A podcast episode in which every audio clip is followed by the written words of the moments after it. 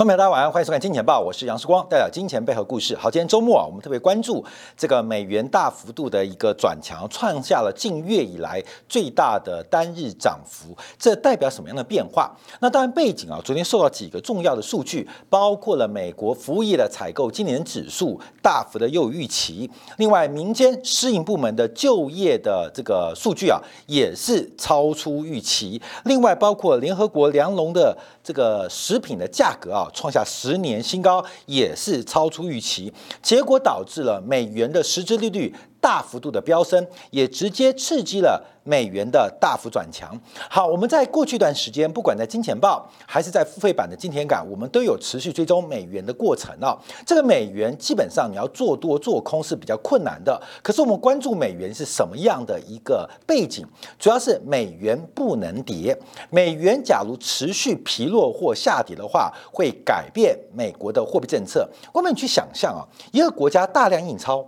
他大量用货币手段想去解决他自己的问题，甚至解决别人的问题。那有个前提条件，他的货币不能贬值啊。这个我们可以回想一九四七、一九四八年的国民党国民政府，那为什么会垮台？就是想用货币问题来解决军事跟财政的庞大支出，用债务货币化方式试图解决内部问题。结果国民政府怎么倒的？就是金元券啊，包括之前的国民国民政府的货币大幅度的贬值，所以用货币政策来解决问题不是不行，它有一个先决条件，就是货币不能贬值。我们要掌握这个变化。你说这个美元大量印钞，那美元贬还是升？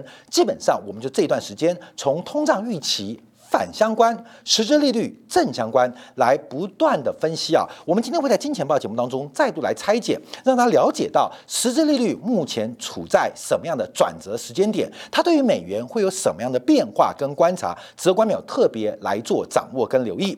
好，我们先看昨天公布的数据，我们再看美元的圈套啊，再来分析美国数据的一个含义。第一个公布的数据是这个 ADP 啊，就是美国的这个私人部门的新增就业的报告。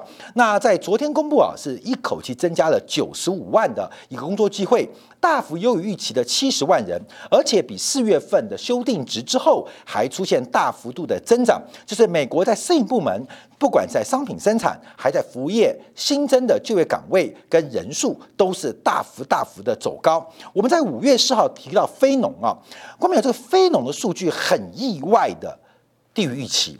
我们在过去一段时间，像去年的黄豆，假如这个金钱报光没有，还有金田啊光没有记得黄豆，去年黄月黄豆在四月份的报告，我们是站在一个非常否定的角度。为什么？因为期货的远月合约在低档爆出巨量，在低档远月爆出巨量，代表就是一个买盘的换手。因为远月期货爆出大量，在低点嘛，在低点爆大量，价格走高，那我们就可以后面做确认，它是一个大量买单。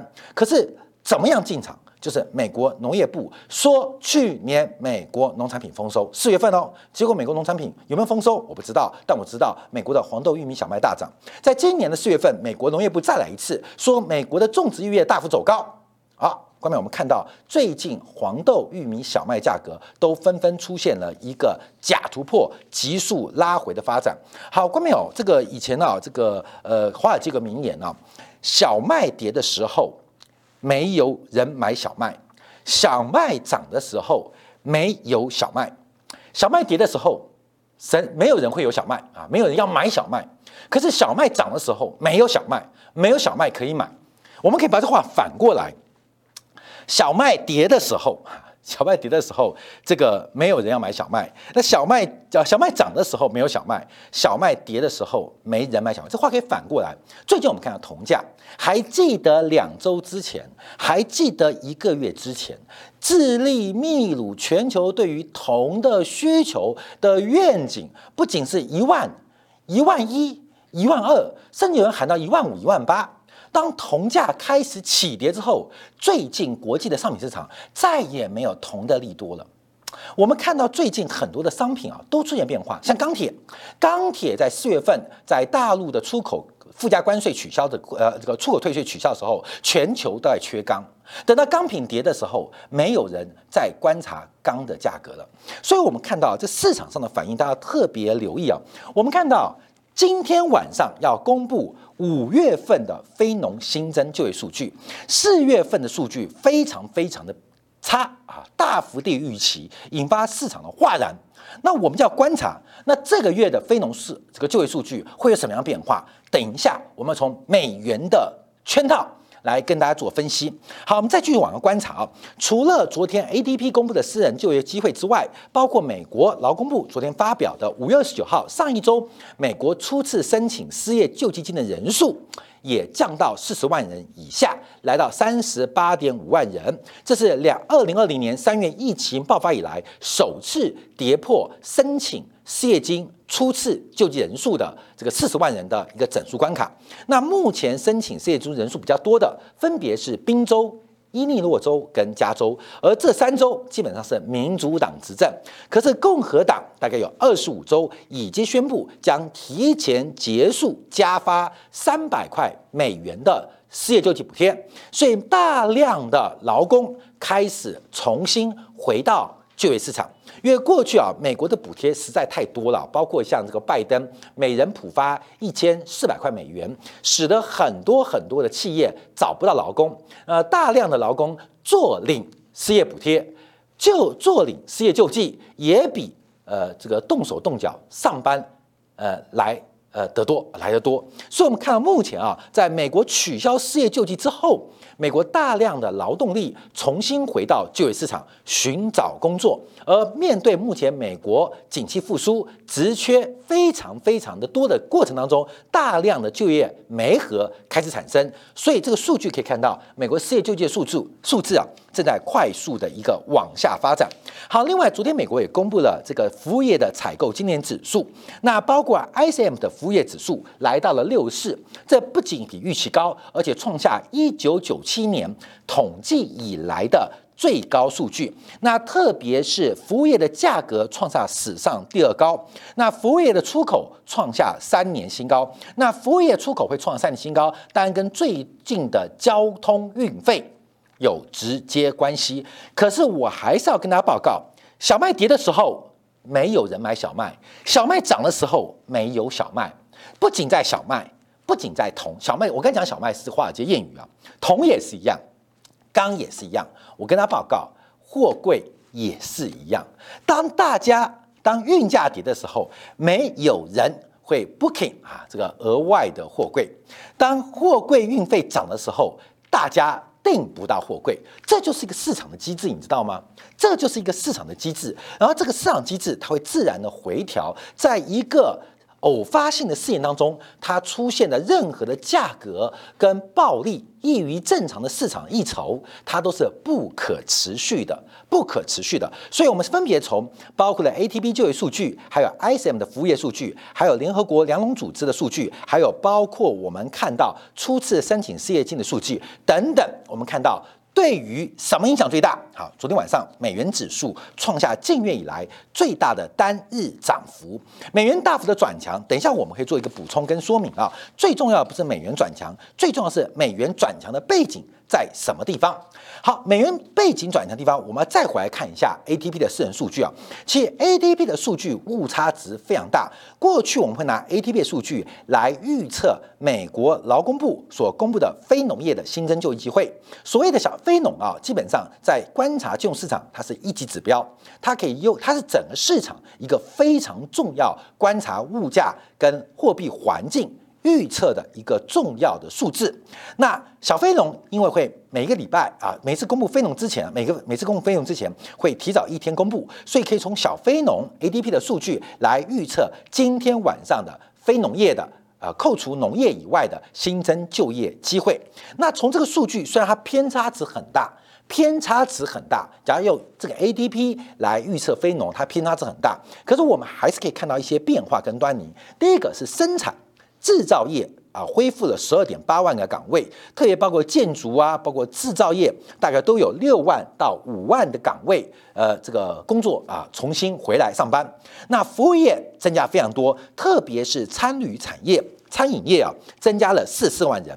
那另外我们要观察，包括了贸易运输产业，增加了十一万人，也就是大量的司机逐步的。来回头上班，所以美国目前物流中断的问题应该很快可以逐步的和缓，因为啊特别留意啊，最近在全球市场最热的就是货柜运输。事关我们做这个节目啊，基本上我们就要看到最泡沫的货柜航运。现在的运价非常夸张，包括到这个周末，我们看到几个亚洲航商还在调高运价。那这个调高运价的背景，主要是亚洲到美东、美西。亚洲到地中海到欧洲的航线，目前运能不足。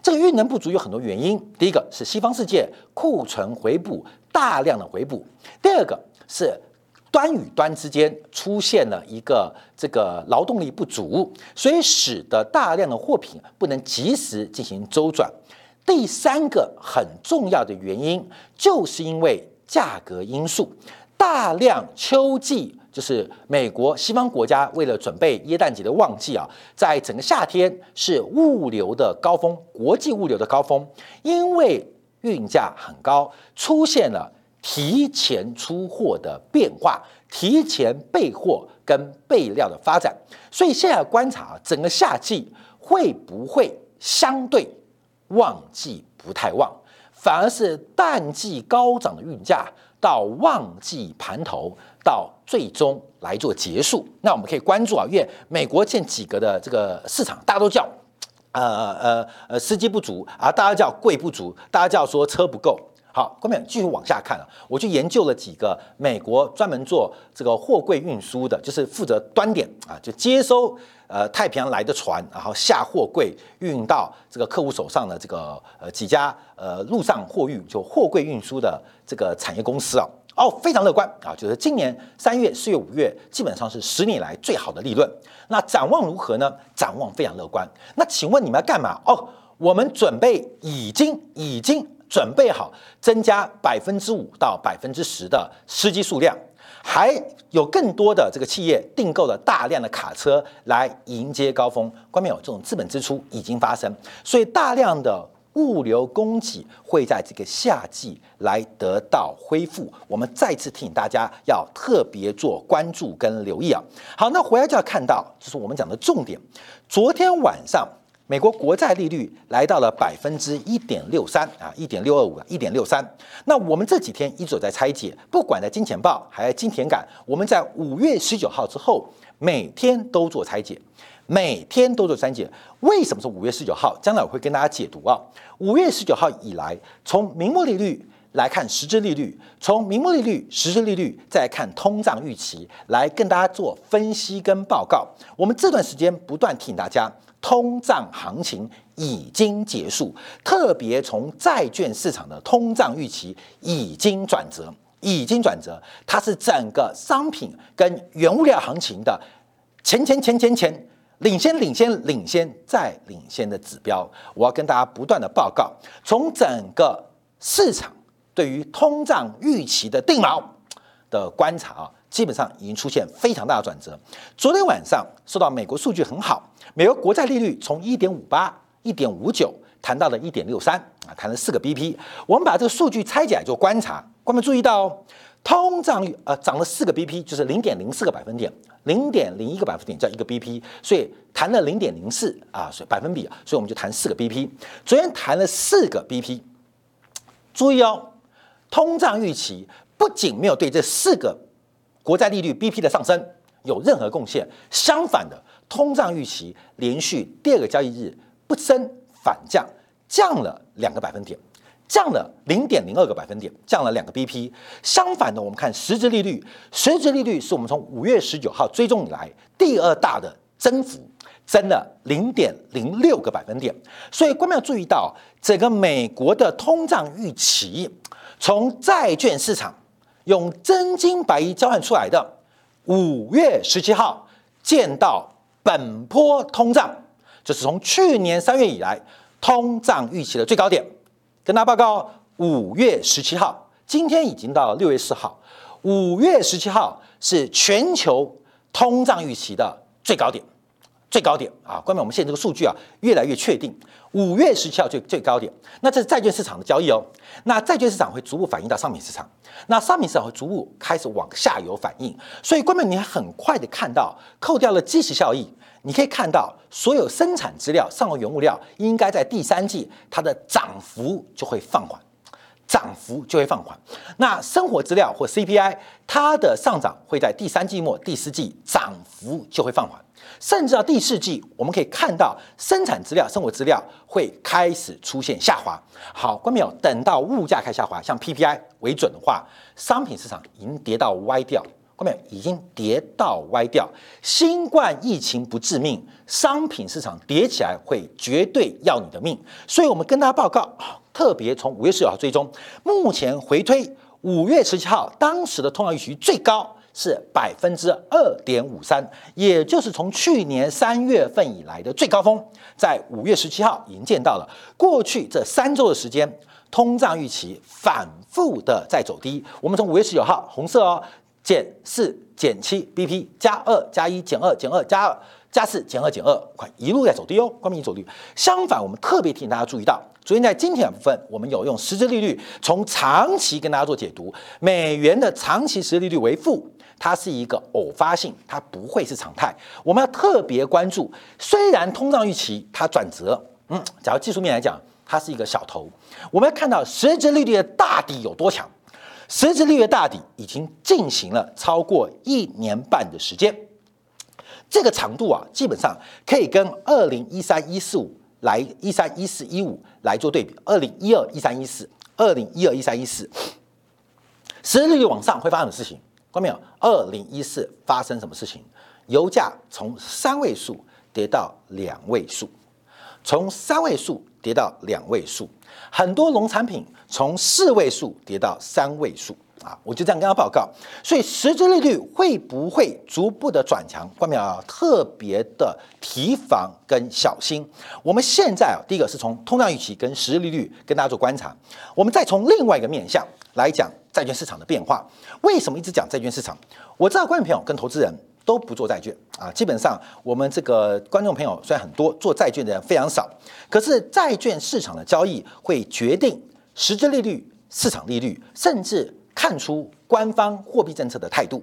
所以从各种市场利率的变化，我们可以看到，在我们各种价格模型当中，它最基础的零件。最核心的元件到底怎么变化？好，刚跟大家分析过通胀预期跟实际利率还有名目利率这个关系，跟大家报告。反正通胀预期从全球的货币市场、债务债权市场、债券市场、资本市场，五月十七见最高，随后每个商品会逐步的见高，甚至有商品跟通胀预期同步见高啊，同步见高，包括了玉米，包括了铜，包括了这次飙升最凶的木材。啊，各位要特别做留意哦。好，我们再从另外一个面向做观察，就是美国直率曲线的变化。因为这几天我们观察啊，直率曲线的发展，纵轴是报酬率，横轴是它的到期的 duration 啊 duration，所以横轴是期间。纵轴是这个报酬率啊，那大家我们长期观察直率曲线，用金融市场分析，相信大家有基本的一个看法。那我们这边再补充一下，就是直率曲线，它当然通常是正斜率啊，正斜率，因为基本上它有时间的补偿效果，也就是舍弃今天的消费转做储蓄，舍去今天消费所带来的效用所置换的机会成本。跟这个呃效益的机呃效益的这个呃呃感受成本呢，所以它通常是个正斜率，所以我们才关于这个斜率的变化。过去一段时间，包括今年上半年，全球金融股大涨，很重要的原因是直率曲线变陡。直率曲线变陡，对于金融业来做观察，就是净利差有非常大的空间得到改善。有非常好的空间得到改善，它不单指金融业，对于资本支出跟消费都产生非常大的诱因。可是我们在过去啊这几周也观察美国职业曲线开始出现改变。我们报告一个数据跟大家分析啊，昨天晚上美债的走高，美国债务的走高，美债名目利率啊从一点五九抬到一点六三。第一个我们观察两年，刚讲的是十年期哦，有两年期、五年期、十年期、三十年期啊。我们舍去后面的数据啊，两年期债谈了一个 BP。五年期债谈了四个 BP，十年债期债谈了谈了三个 DB，BP，三十年债谈了二十个 BP。各位，你知道什么意思吗？就是美国国债直率曲线的长端正在快速下压，美国直率曲线的长端正在快速下压，而中间的从三年到五年到七年的正在相对维持凸点，所以美国从直率曲线观察，通胀预期也已经结束，而这一期这一轮的库存周期跟资本周期，从直率曲线观察，要即将进入尾声哦，就是库存回补加库存行为，厂商回补库存行为，它是一段时间，譬如为期三个月。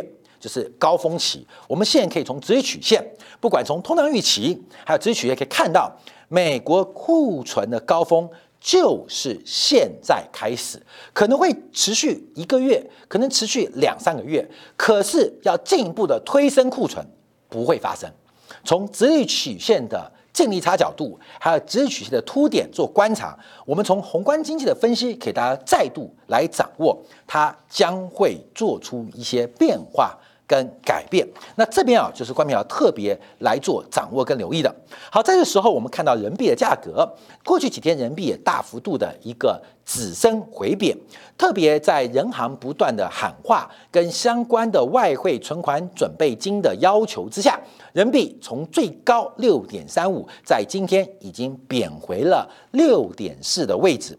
那当然，我们回应一下啊，因为我们在前几天啊，在六月一号啊，六月一号，呃，就礼拜二特别有关注这个消息，就人行出重拳调高了外汇存款准备金比率。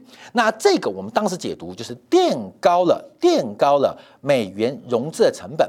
也就是垫高了放空美元成本，同时垫高了相对垫高了这个呃做多人民币的成本。好，当时我们就第一时间解读啊。好，这市场市场反应的非常快啊。我们看这几天啊，在境内的人民币一年期的外汇的这个掉期点出现了大幅度的压回，这什么意思啊？这代表在整个人民币的外汇市场。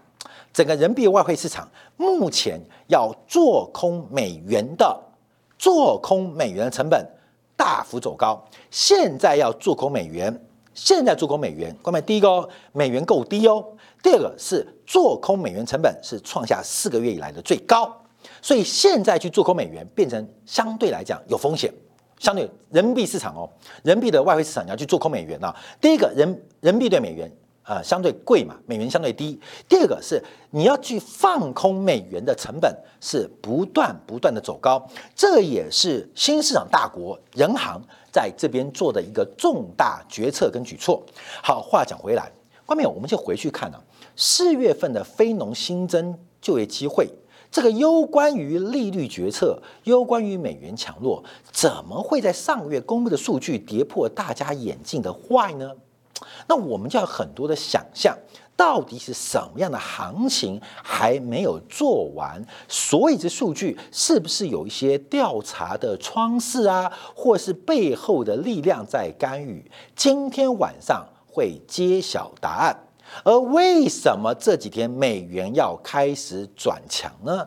尤其是当人行祭出大动作之后，开始主升人民币，而且。而且主升了，阻止了在人民币市场当中的放空美元的这个成本。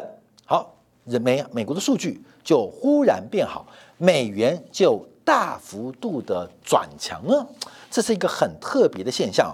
好，最后我们要跟大家报告的，全世界有种乐观啊，有种乐观比悲观还恐怖，就是太乐观。目前呢，美国观察啊，美国未来六个月股票将会下跌的。可能性就调查啊，统计认为未来六个月股票会下跌的情绪，来到了二零一八年一月三号以来的新低，也就是。目二零一月二零一八年发生什么事情？二零一八年就是川普忽然就发动了这个全球的贸易战嘛，钢铝的附加关税，还有对中国的贸易壁垒、毛巾战啊。我们看到当时股市拉回啊，当时有个背景啊，当时有个背景，也就是美国投资人乃至于全球投资人都不相信股票会下跌。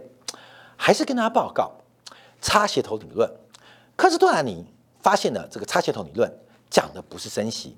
假的是买家捷径，买家捷径。